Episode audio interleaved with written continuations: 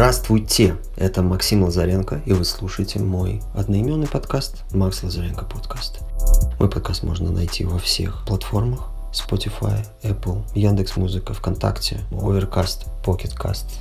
Все вы можете найти на моем сайте maxim.today и находите меня в соцсетях Макс Лазаренко в Фейсбуке, личный Инстаграм что ж, Телеграм, MXLZR канал, там тоже будет информация. Сейчас он на паузе, но будет информация. О чем мой подкаст? Мой подкаст – это просто аудиопередача, где я разговариваю с интересными людьми, э, моими друзьями, знакомыми, интернет-знакомыми, как правило, мейкерами. Мейкеры – это те, кто что-то создает свое, люди, у которых есть какое-то свое дело, либо которые живут нескучную жизнь, и у них есть интересные опыты, и хочется их о чем-то порасспрашивать, узнать, как они думают, как они делают. Я считаю, что наши разговоры интересны и вдохновляющие. Слушайте, ставьте оценки в Apple подкастах, если слушаете там, и рассказывайте о моем подкасте друзьям, делитесь ссылками на него в соцсетях. Спасибо. Дорогие подслушиватели, хочу такой дать комментарий по поводу того, что долго не выходила передача, да. Прошлый выпуск выходил у нас летом. Осенью мы записали разговор с Константином, который вы будете сейчас слушать. Но объявляю официально, что у меня депрессия, и это является причиной того, что новые передачи э, еще не записываются, а то, что мы записали осенью с Костей, э, заняло очень много времени у меня на редактирование, потому что просто у меня сейчас очень мало интереса к любым, как к любой деятельности. Вот. По поводу депрессии я чем-то делился в Инстаграме в личном своем рассказывал, что там происходило. Я на антидепрессантах почти месяц уже. Какие-то еще детали. Я не знаю точно, буду ли я еще подробно рассказывать это в каких-то постах в блоге, на сайте, который я там тоже переделываю. В общем, в основном чем-то откровенным я делюсь э, в инсте. Вот. Надеюсь на понимание и надеюсь, что я скоро постепенно приведу свои дела в порядок, свое здоровье и вообще. Приятного прослушивания подкаста.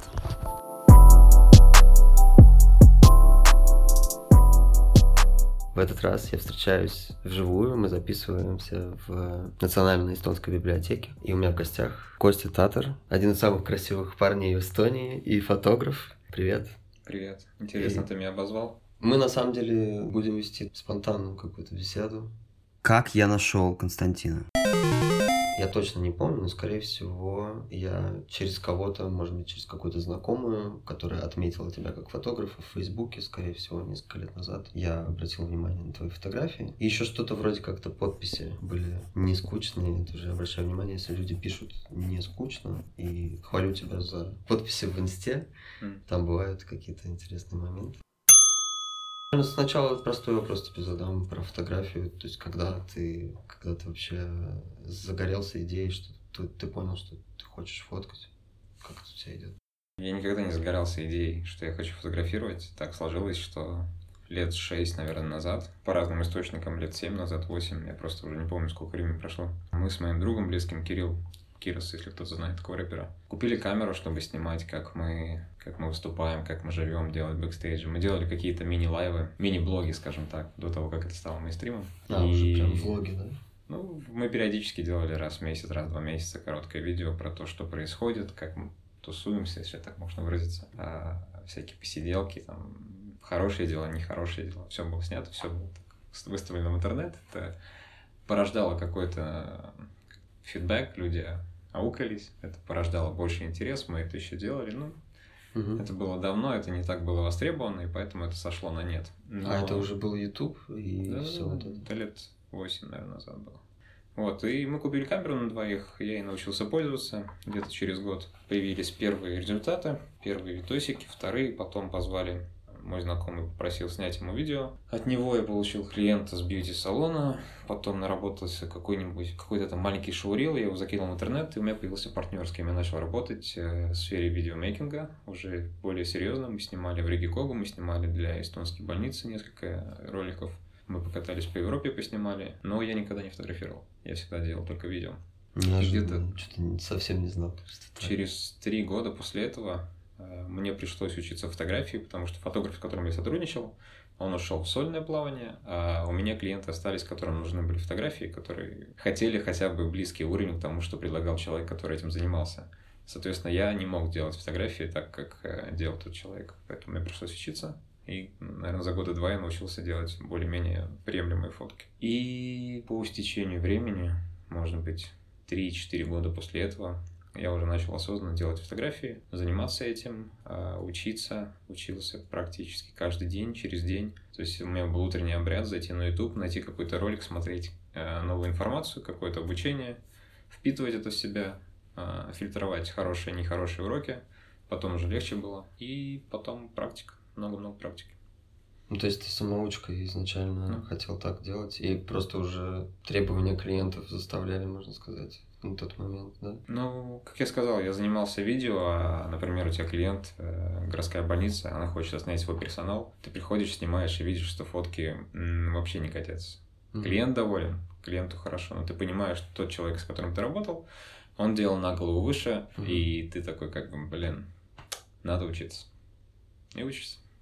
Ну, ты именно учился по YouTube роликам и всякому. YouTube, да. Сначала.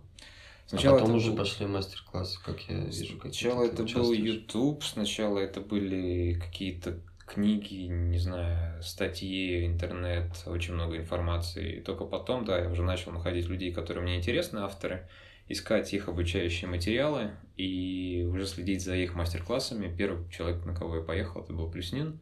Э, в Питере он делал мастер-класс.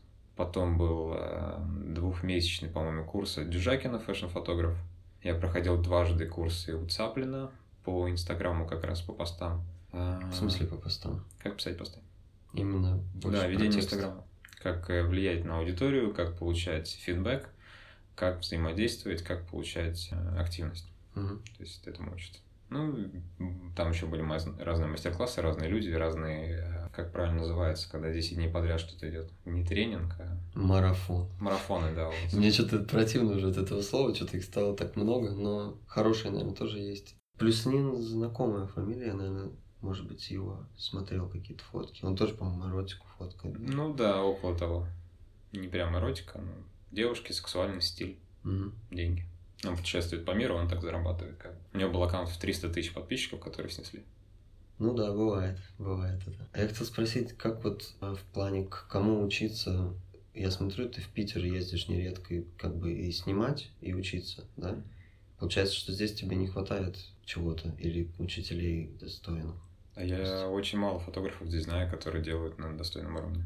Угу. То есть в Эстонии вообще мало? Э, среди русских, среди русского населения очень мало, да. Я знаю, наверное, два-три человека, кто вот мне в голову сразу придет, кого я могу назвать, что они крутые.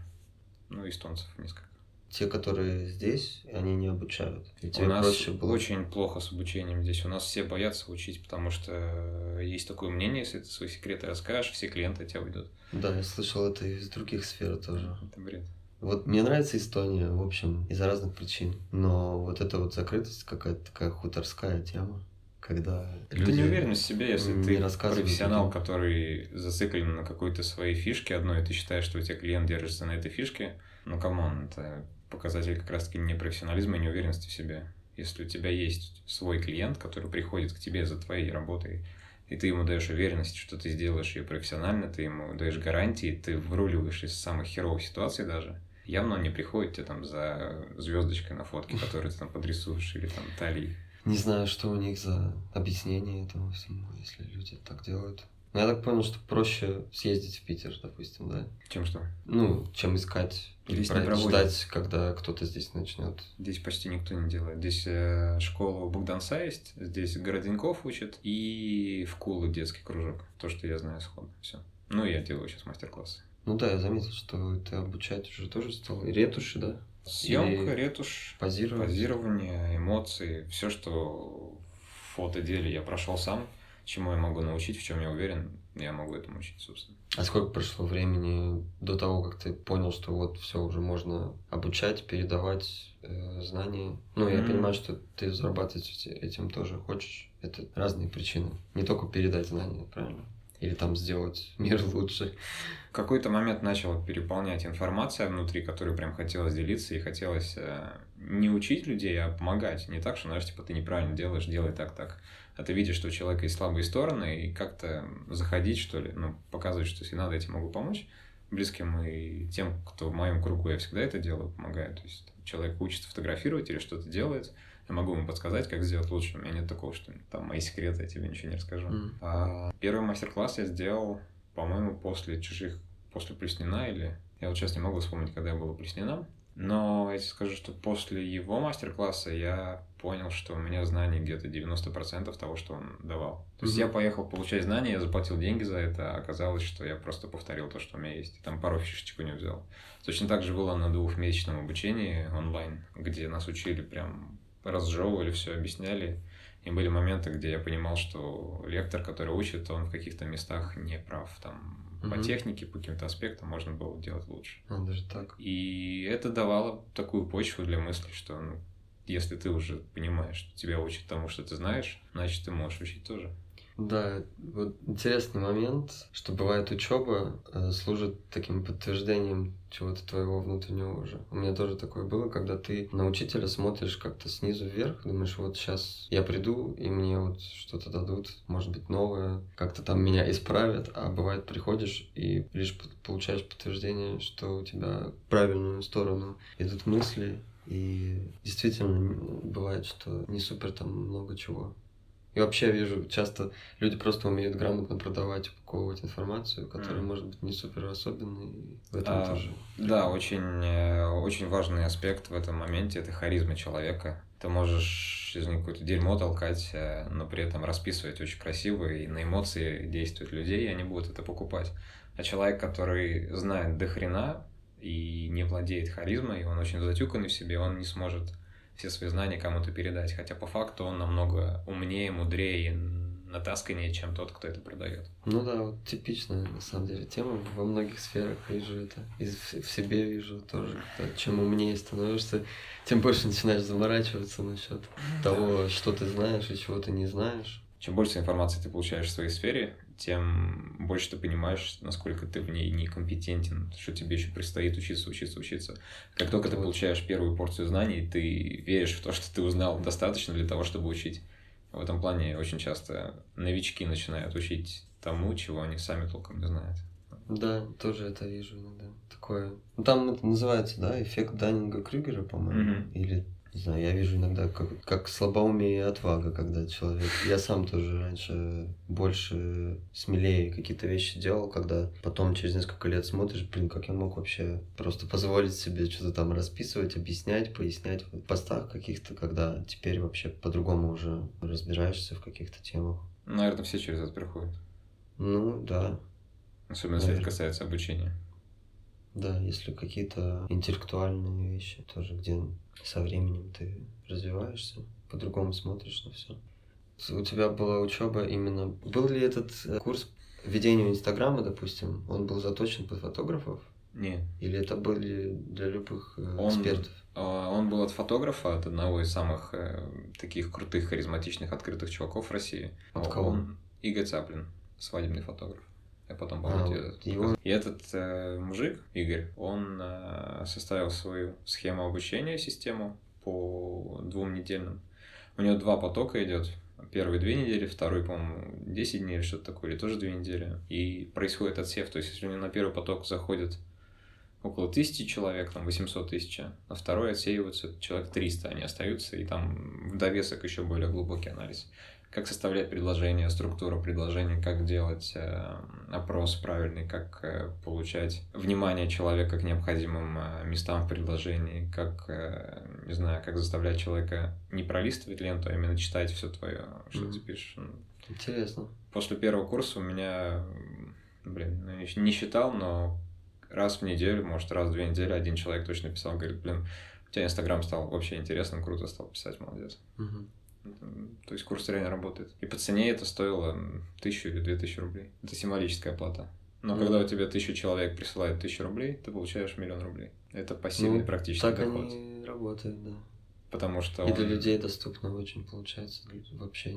Ну вот поэтому чувак крутой, он себе сделал очень хорошую рекламу, за счет интервью, за счет своих работ, за счет своего эпатажа и начал продавать это все пользоваться этими услугами своим эпатажем. Ну, я как-то сейчас в недавнее время мало, может быть, следил, вдавался в твои тексты в постах, но я помню... В общем, я не вижу разницы. Я думал, что просто у тебя есть натурально свое какое-то... Ну, я так видел, то есть я курс недавно проходил, а я Давно. читал тебя раньше. Или, может быть, я читал уже после курса. Ты читал после курса, скорее всего. Но как я говорил в начале, что вот, ну, я обращаю внимание всегда на людей, которые складывают как-то слова интересно. Или юмор какой-то есть необычный, или еще что-то. И сейчас много уже SMM, копирайтинга, и есть, бывает, такое смотришь, уже тошно, просто одно и то же. Люди пишут под По очень похожие mm-hmm. вещи, и ты не чувствуешь, что это что-то живое именно вот от этого человека, он как бы как какой-то кальки сделал все. А у тебя, да, я обратил внимание, но вот теперь я не знаю, это было после обучения или нет. После, потому что до этого я писал либо очень длинно, либо вообще ничего не писал. Как многие фотографы, наверное, они вообще часто, вижу, стесняются или просто не считают нужным описывать или сторителлинг какой-то добавлять. Я вижу, да, фотограф бывает, ну, типа, что тут писать, я уже все сфоткал. Да, типа. смотрите, фотка как классная. Угу. Вот там мой хэштег, все достаточно. Да, да. Но теперь ты серьезнее относишься. Сейчас я ленюсь. Был период, когда серьезно к этому относился, когда это прям не окупалось, а аукивалось, да, что была активность. Сейчас, э, зная все это, но не используя, Сейчас лень просто заниматься этим. И Понимаю. количеством аккаунтов становится немножко так. Я пытаюсь найти стиль у каждого аккаунта, что куда лучше использовать, потому что где-то я пишу о личном, где-то просто портфолио. Я создавал, например, фаутатор аккаунт чисто как портфолийный, чтобы там просто были фотографии, которые в случае чего я отсылаю клиенту, как место сайта, как визитка. Угу. И показываю, что вот фотографии смотрите, а не личный аккаунт, где там мое лицо, какие-то шутки, какие-то угу. ситуации жизни. Ну, то есть да, начнем с того, что у тебя несколько аккаунтов. Uh-huh. И то есть в какой-то момент ты просто не хотел смешивать профессиональную деятельность с личными какими-то переживаниями или там. Не, я до сих пор смешиваю. У меня работы постоянно выкладываются в личный аккаунт и всякие тексты под них. Но мне нужен был именно аккаунт, где я могу хранить фотки только по работе. Так какой у тебя личный? Тезнтех. Угу. Да, это все ссылки все будут в описании. Это все мы сделаем. Заходите, смотрите классные фотки и истории. Ну, в смысле, историс, наверное, и истории, истории под текстами да. тоже. Ты все равно продолжаешь смешивать, но тебе нужен был аккаунт, еще один, который прям совсем такой, как визитная карточка, как вместо сайта. Да, показывать. И, кстати, на него пара клиентов американских были точно. То есть я его веду на английском, там, mm-hmm. где портфолийные. И туда писали люди конкретно, кто разговаривает только по-английски. Туристы, либо это люди, которые со Штатов собирались приехать сюда. Они находили меня, видели, что тексты на английском, свободно общались, мы договаривались либо о встречах, либо о съемках, и это работает. Круто, я считаю, что хорошо, когда ты можешь и общаться на английском, и вести на английском. Если здесь даже есть такой запрос, что человек планировал. То есть это было именно не ретушь тебя просили удаленно делать, а приезжал человек. Съемка. Ретушь меня просили делать удаленное, но дорого. Mm. Я беру недешево за ретушь. А сразу ты так делал, или у тебя был сначала какой-то небольшой ценник, или как? Я раньше не брал чужие фотографии на обработку просто. Зачем? Не хочу. Mm. Сейчас я отношусь к этому как к коммерции. Если кто-то хочет, чтобы я ему обработал фотографию, он присылает мне, я делаю за деньги. Это моя работа. Но я себя позиционирую все-таки как фотограф в первую очередь. У меня, наверное, 90% моей работы это фотография и 10% это ретушь. Если мы делим по заказам. Так-то, конечно, клиенты приходят именно зачастую за счет ретуши, потому что им хочется более естественную обработку, где анатомия сохраняется, где человек выглядит как человек, а не как кукла или рисунок ребенка. Да, это такая тема. Я мало знаю про ретушь. Позже стал осознавать, что, блин, может быть, я видел кого-то в Инстаграме, и на самом деле у нее там бедро другое оказывается, или кожа какая-то другая, плюс там какие-то, если говорить про какие-то там, не знаю, прыщи там туда-сюда, всякие детали, которые хоть, хотят убирать. Позже я стал осознавать, что, блин, ретуши, походу, я видел больше, чем совсем натуральных кадров. Это так бывает незаметно. А бывает прям такое какое-то все пластмассовое совсем, и да. Это такая тема спорная для меня. То есть иногда кажется, что фу, нет, давайте все будем pure. Я такой какой-то пурист, не знаю, нравятся фотки, когда настоящие, натуральные. Что для тебя настоящий натуральный? Ну, в смысле, например, сейчас все используют какие-никакие какие-нибудь фильтры или какие-нибудь готовые пресеты, да. Мне почему-то иногда нравится просто сырой айфоновский кадр, если там свет нормальный, то те Окей. цвета, которые у него есть. Если вот- девушка в макияже, это pure? Смотря как, как, как- смотря какая девушка, какой у нее макияж. Прическа. То есть э, я не такой пурист, что все, все девушки должны быть без мейкапа. Нет. Если мейкап хорошо сделан, и он не чересчур, и он подходит девушке, то это только усиливает ее красоту. Вот. Ну, то есть здесь я не говорю, не воспринимаю мейкап как ретушь. Но это своего рода тоже игра, конечно же, с нашим восприятием по-любому. Но иногда у меня бывают закидоны такие, что ты не любишь, что тебя как бы обманут визуально, как-то манипулируют тобой, или там, например, что ты будешь смотреть, думать, о, там Маша какая офигенная, она мне нравится, а потом там, там увидишь ее в жизни и такой, блин, короче, я, мне нравилась обработка, а не она. Девочка с Иногда картинки. такие бывают такие какие-то страхи, да. Но прям так четко, чтобы видеть, сравнить в жизни, в принципе, у меня такого, наверное, и не было, чтобы натурально не увидеть какой-то селфак простой, и потом в жизни. В общем, не знаю, ретушь это такое, мне еще мало знакомо. Я даже никогда не видел, э, ну так, чё, мельком чуть-чуть я видел, когда быстрый таймлапс, когда фотограф работает, очень-очень быстро показывали, когда там редактирование какое-то или до-после. Даже ты, по-моему, стал показывать чаще. Я показываю только если у меня творческие съемки, потому что с клиентами я себе не позволяю такое делать. Клиент подразумевает какое-то доверие, если он просит тебя обработать его и сделать его симпатичнее, чем он есть. Я это делаю, не выставляя оригинал, не показывая, как клиент выглядит. Ну, здесь, да, такой этический вопрос. Да. Это уже, да, там же бывает даже, что вообще человек может не хотеть, чтобы вообще фотку выкладывали Ну, портфолио и так далее. А такое часто вообще? Или М. больше люди хотят чуть-чуть славы из еще зацепить? клиентов. Вообще, да, эта тема с фотографированием. Я еще наблюдаю, что люди по-разному относятся не только к более откровенным съемкам, но и вообще, что есть человек один хочет показывать себя, вот какая я красивая. Но есть почему-то другие люди, которые начинают с этого, у кого-то бомбит, начинают зависть, какой-то хейт. э, Плюс, если там бывают какие-то тираны вообще, мужики, которые там против. Вот Странно, что вообще в этой теме, теме красоты, внешности, столько там напряжения разного, зависти. Ну, это животное, это инстинкты, это первобытное.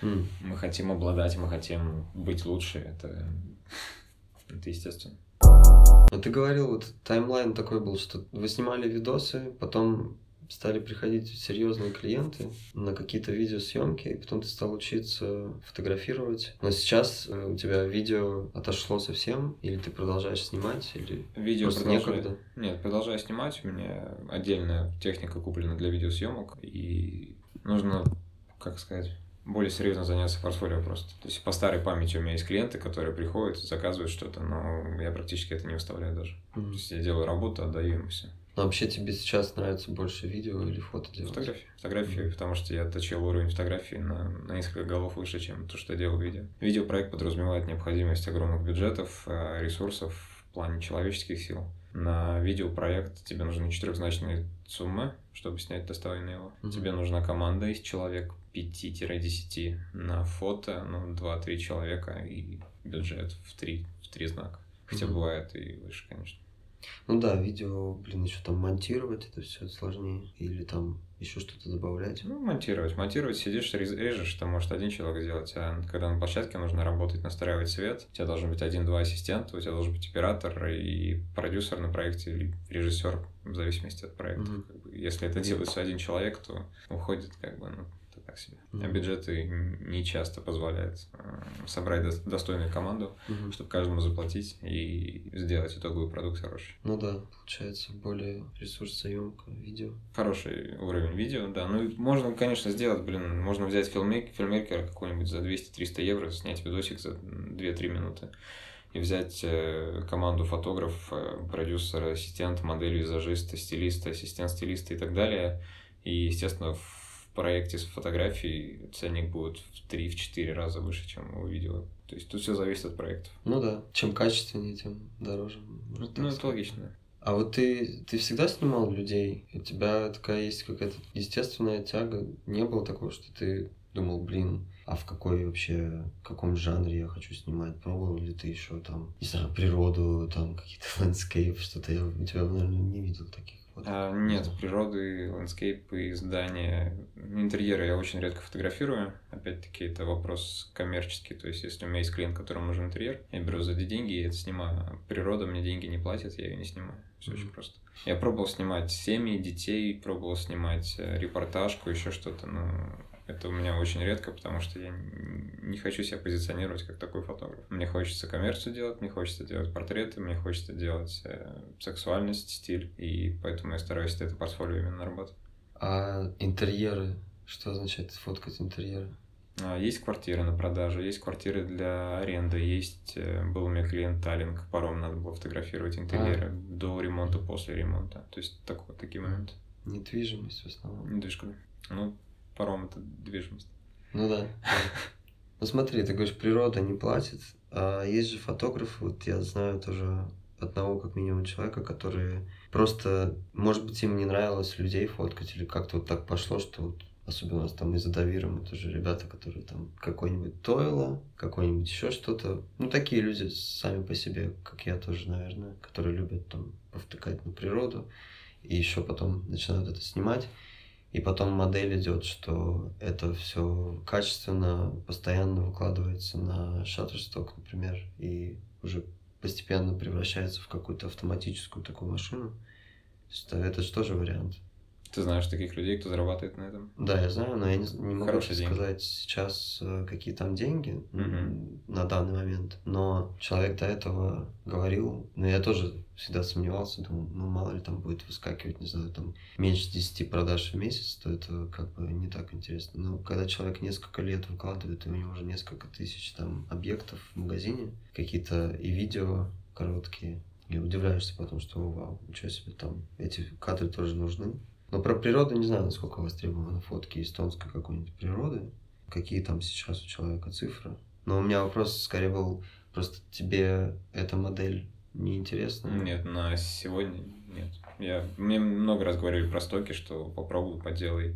Этим надо заниматься профессионально, туда также нужна команда, человек, который будет заниматься заливкой, человек, который занимается обработкой, человек, который смотрит тренды и статистику и понимает, что нужно туда грузить, человек, который прописывает хэштеги и названия фотографий, которые можно будет потом найти.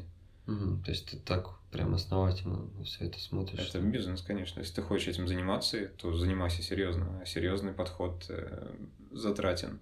И на начальном этапе тебе уже надо будет вкладываться в это нормально, чтобы потом окупалось. Угу. И это нон-стоп надо работать, работать, работать, заливать туда десятки тысяч фотографий, чтобы принимали сотни. Ну вот да, я увидел вот этот момент, что там действительно там важна последовательность. И именно, что ты не просто там 10 фоток залил и два года ждешь, а то, что там действительно нужно и количеством брать. Ну, круто, и... если ты это сделаешь, у тебя будет пассивный доход, путешествуй, тебе капает на счет стабильно. Это супер. Угу. Но сам, так скажем, кое-как ты даже не пробовал туда залезать? Или... Зарегистрировался на стоках года четыре назад, наверное, и все. Mm-hmm. Написал об этом в сторис, типа, на этом все закончилось.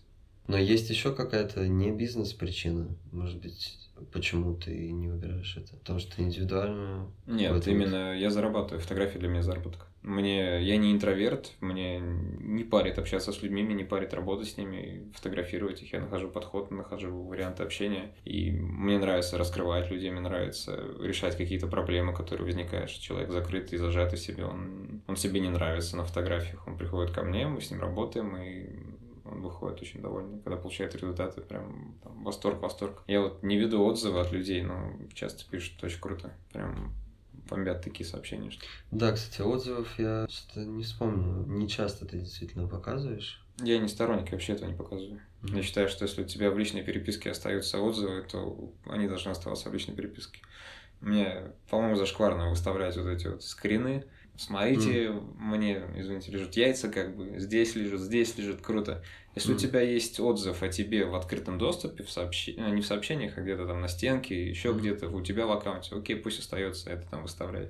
А где вы между собойчики там, слушай, а напиши мне, что я классный, да, давай, ты, тебе пишешь, что ты классный, ты это выставляешь. Но это так выглядит. Я это так вижу.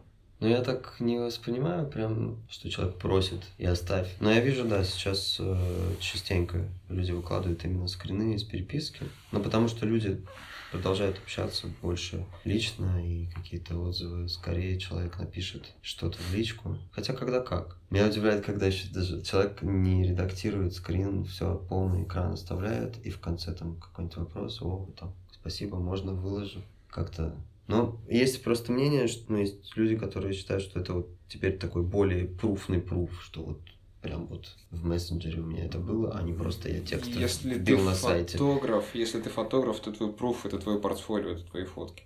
Ну да, если этого достаточно. сферу брать, то. Если у тебя маленькое подозрительное портфолио, тут да, может быть, отзывы помогут, то это будет странным. Потому что бывают такие случаи, когда ты видишь работы одного уровня, а на съемку выдается другой уровень. Mm. Есть такие ребята.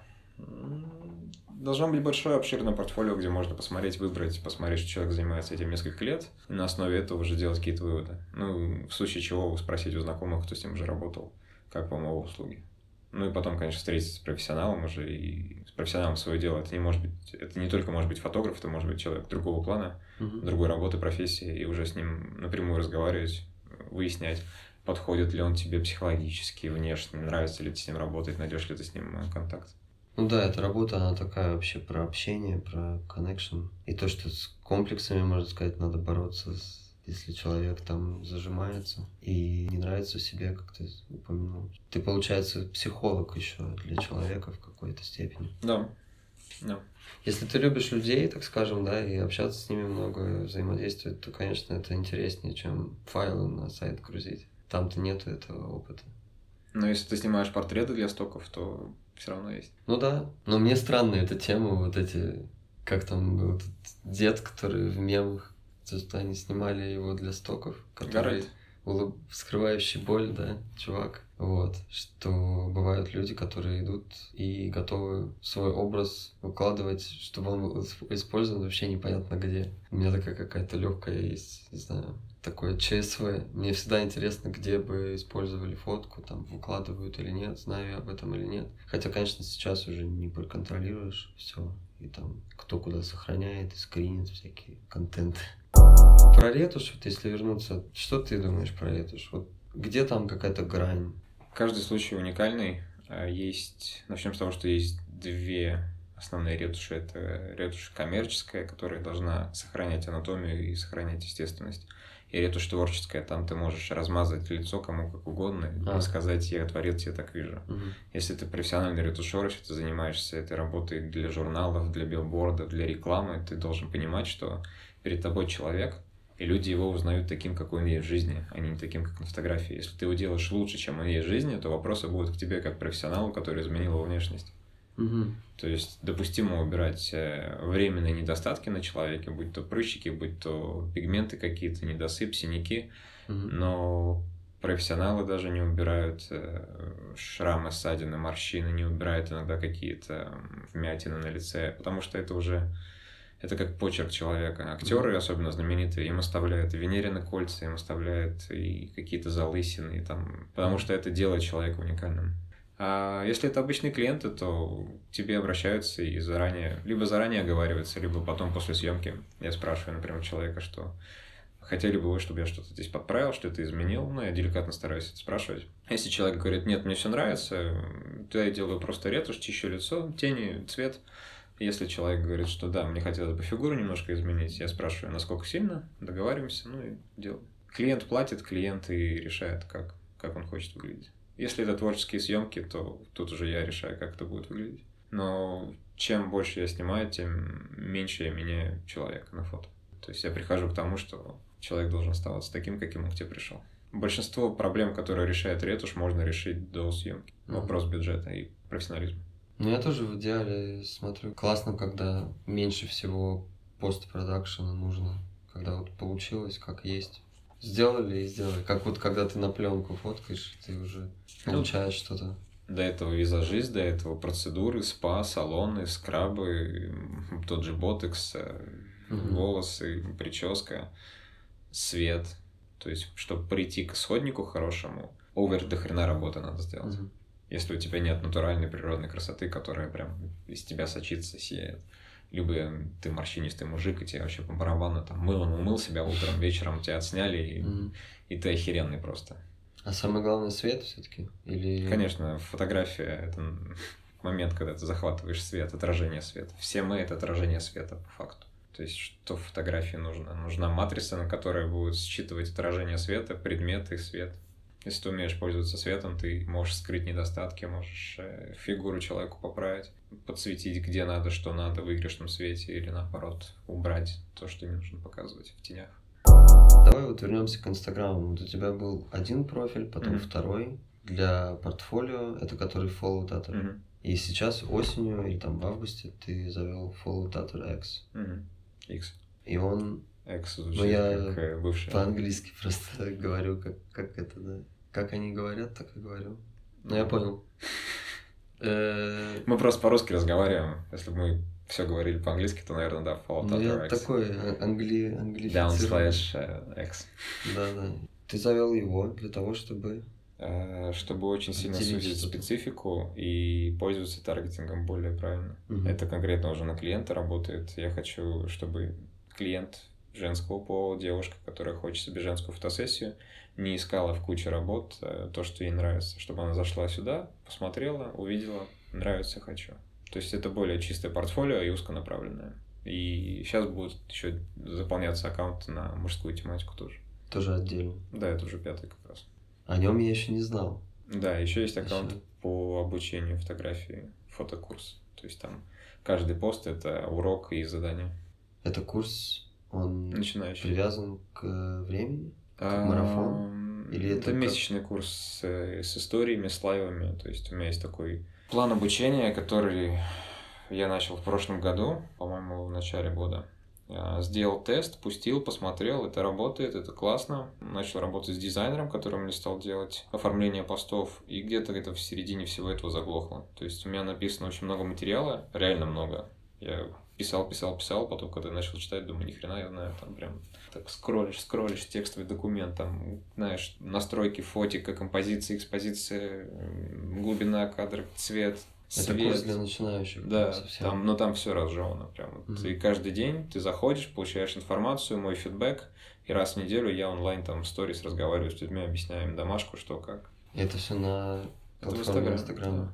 Но мой вопрос был, это привязано ко времени, что ну, человек покупает доступ, и он в любой момент может учиться, или это все-таки ты говоришь там так, вот такого-то числа Ну, мы начинаем. Нет, это определенное число, конечно. Как он может учиться, если я разбираю твои работы? Ты- Ну, не знаю, думал, может, там частично просто э, как Если делают обучение без, без присутствия, знаешь, как-то делают пакет. Если ты, Ты не заинтересован в разборе своих работ, и ты хочешь просто для галочки прочитать все, ну окей, есть такая возможность. Мгм.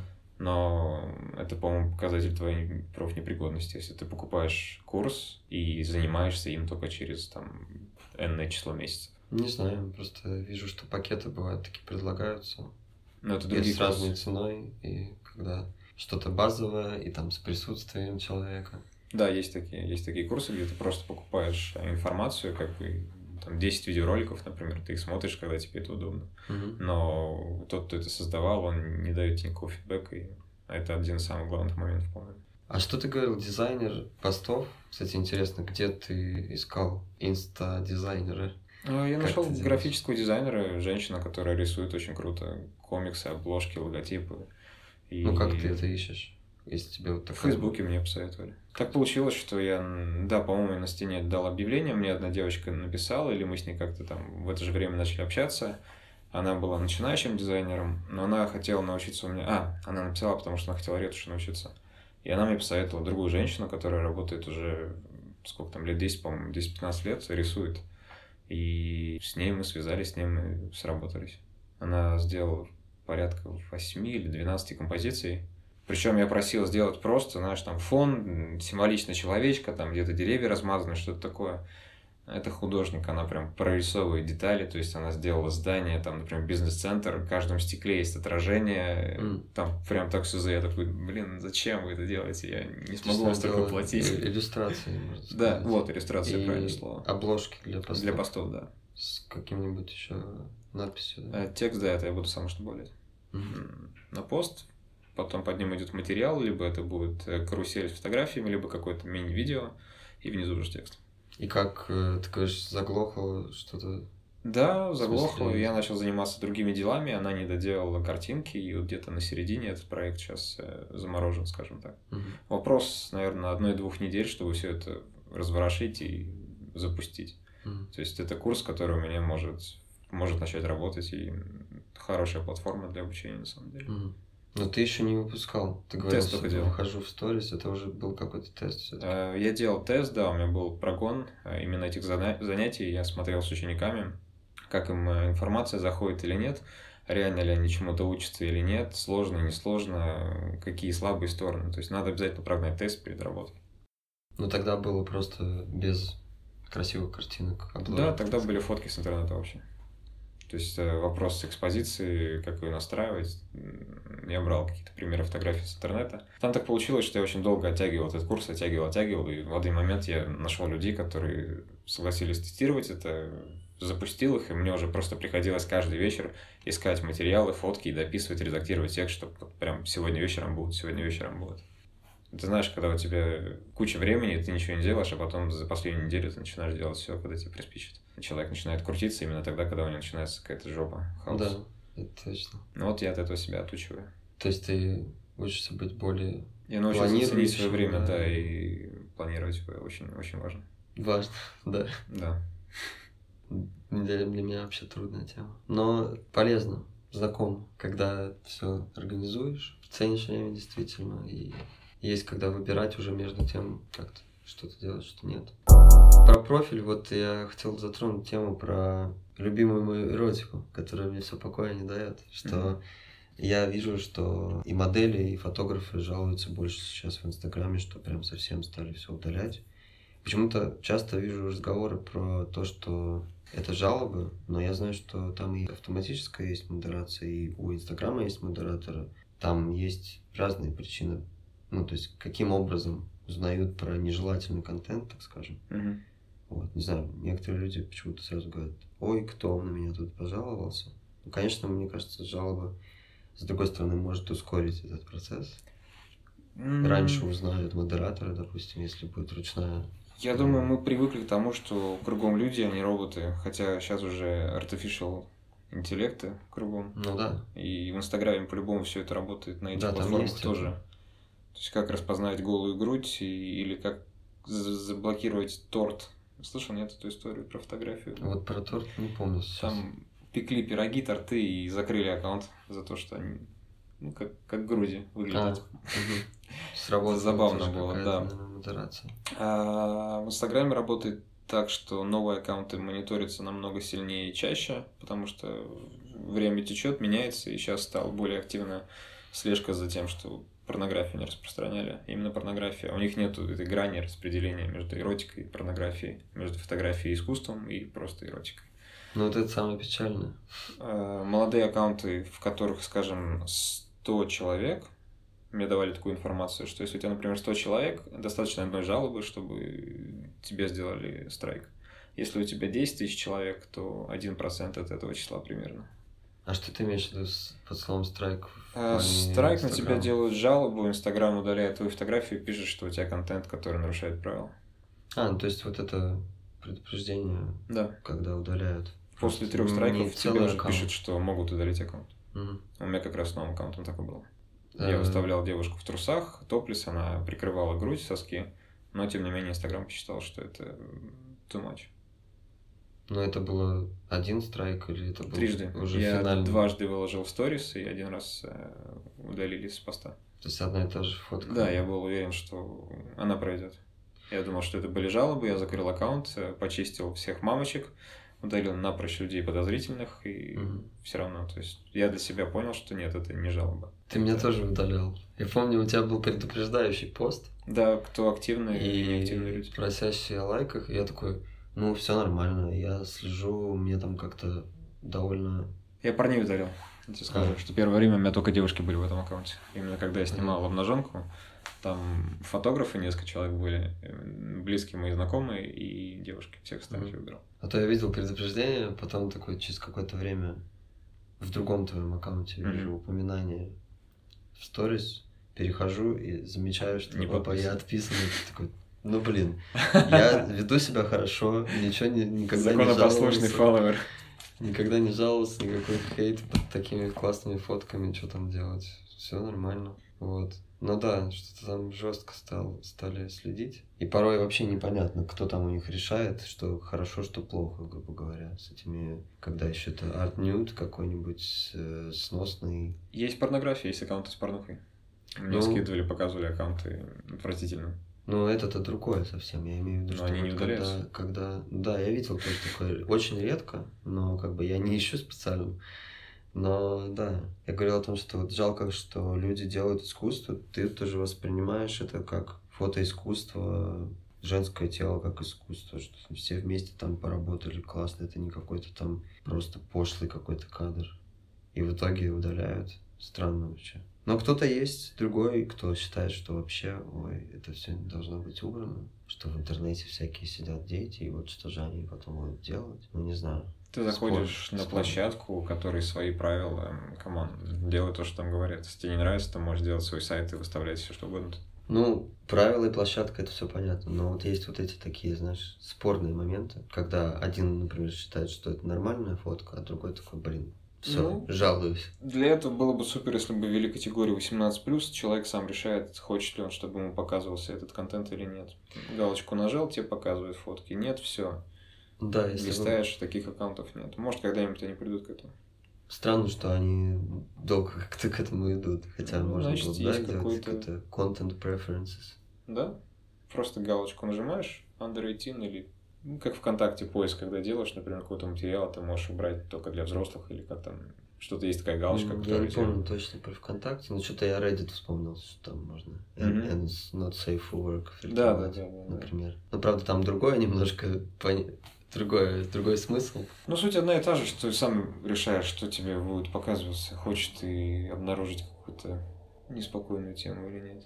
Можно отойти как-то от темы технологий, инстаграмов. Хотя я говорил как раз про вот этот аккаунт с таким смыслом, что который э, женский, так скажем. Мгм.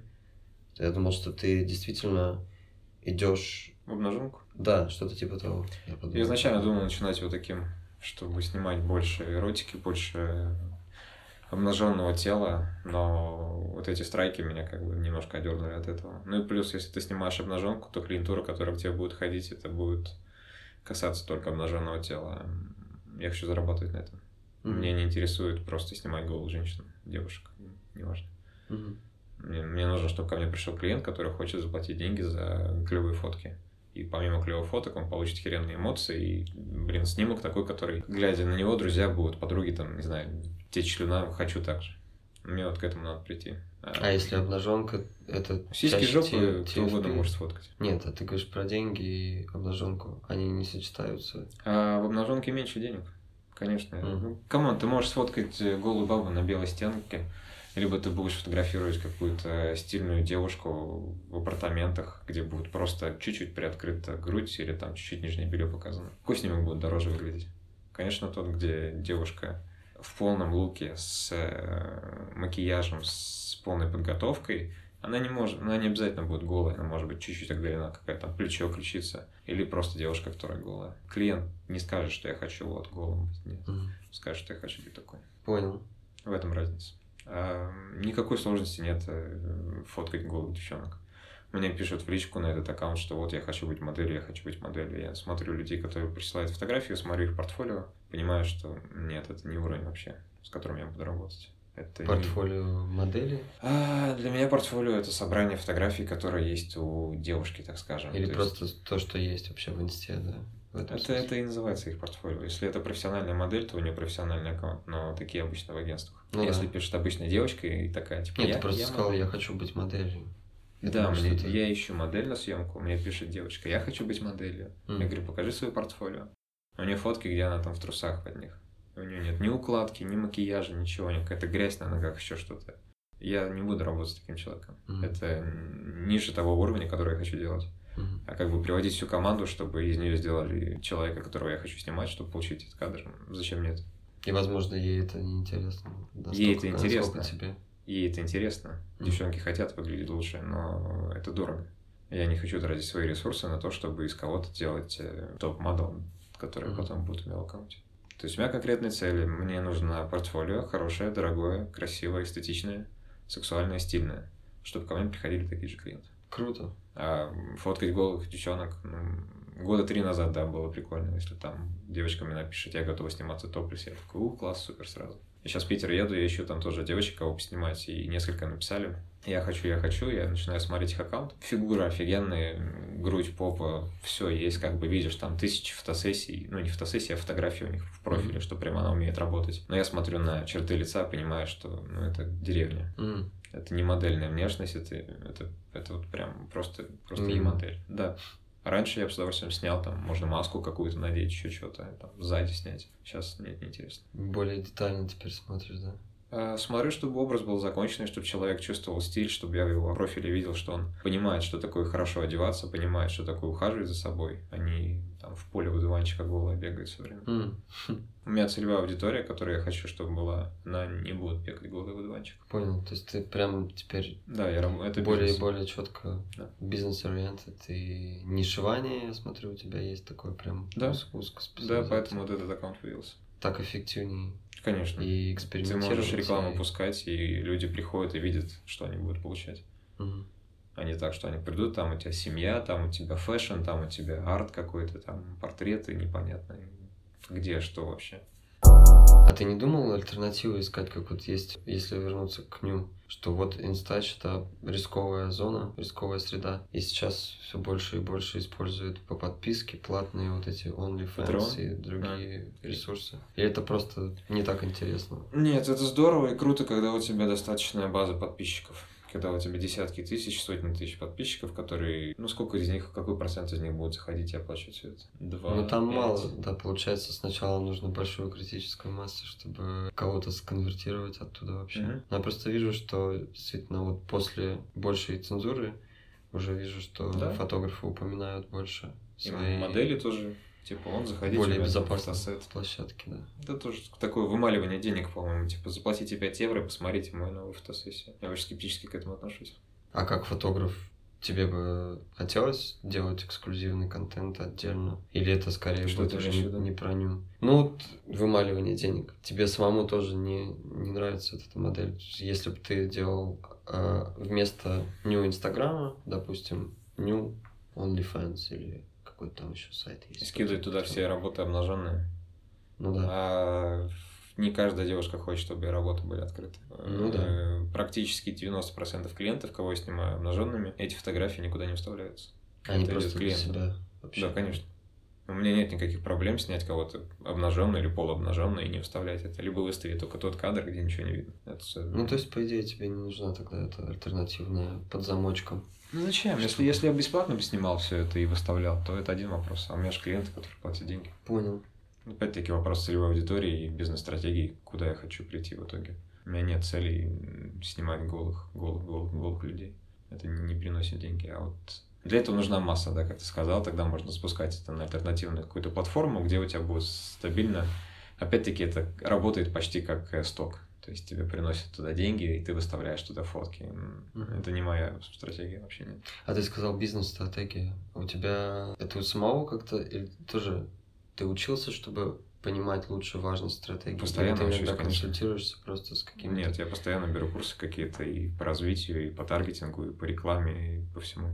Нет, я имею в виду не вот эти вот какие-то отдельные инструменты или что-то, а именно вот бизнес-стратегия. Ты упоминаешь это слово и говоришь, что вот там мне вот это неинтересно, это неинтересно. Оно у тебя как-то само? Ты просто сам такой умный? Или ты иногда подтягивал свое вот стратегическое взгляд на фото, Ну? Ты не можешь быть изначально таким умным. Тебе надо учиться все равно ведь. Ну да. Ты должен общаться в этих кругах, ты должен смотреть на успешных людей, анализировать, как они пришли к тому или к этому успеху. Мгм. Если тебя не получается, ты не понимаешь, ты берешь курс, оплачиваешь его, проходишь, смотришь, а вот здесь надо было сделать так, здесь так. Ну, прям конкретно бизнес-стратегист у тебя нет такого какого-то человека, который ты иногда такой смотришь и консультируешься, допустим, иногда по бизнес-вопросам, который знает, где ты там не туда Для моего уровня я... Нет, я знаю, что я делаю и как. То есть больше через практику и другое, другое обучение. Есть просто понимать. успешные модели, успешные бизнес-модели того, что я делаю, я собираюсь это делать так же. Ну, не так же, а по-своему, что-то лучше. Нужно делать, конечно, лучше. Нельзя просто повторить чужой успех. Ты должен сделать что-то альтернативное, Свой- новое. Свой путь какой-то у каждого. Понятно. Что ж, скажи, пожалуйста, что ты хочешь, может быть, куда-то позвать на свое мероприятие или какое-то послание тем, кто хочет заниматься фотографией или кто хочет посниматься. Может быть, ты что-то хочешь сказать такое, что у тебя есть еще одна площадка, где можно какой-то свой месседж отправить э, Ну, важный. Ты говоришь, что будут аккаунты выставлены, поэтому если у кого-то какие-то есть вопросы и интересы по фотографии, либо по обработке, по ретуши, открыто всегда пишите, спрашивайте спокойно. Хорошо. Мероприятия у меня всегда все анонсируются, я не хочу навязывать свои как бы там рекламы какие-то. Не за этим мы с тобой не сидим, чтобы я... Приходите ко мне, я... заказывайте да, да. Не, я даже в общем имел в виду, может, ты там хочешь сказать что-то там, не знаю, про внешность или про успех. Верьте в себя, будьте знаю, там. красивыми, будьте успешными. Хорошо, классно. Аккаунты все указываю тогда в описании. Или не все, я не знаю, сколько ты мне там пришлешь. Ну, Инстаграм, Фейсбук можно, я думаю. Супер, спасибо. Спасибо, что позвал. Отлично. Это был Константин Татар в гостях в Макс Лазаренко подкаст.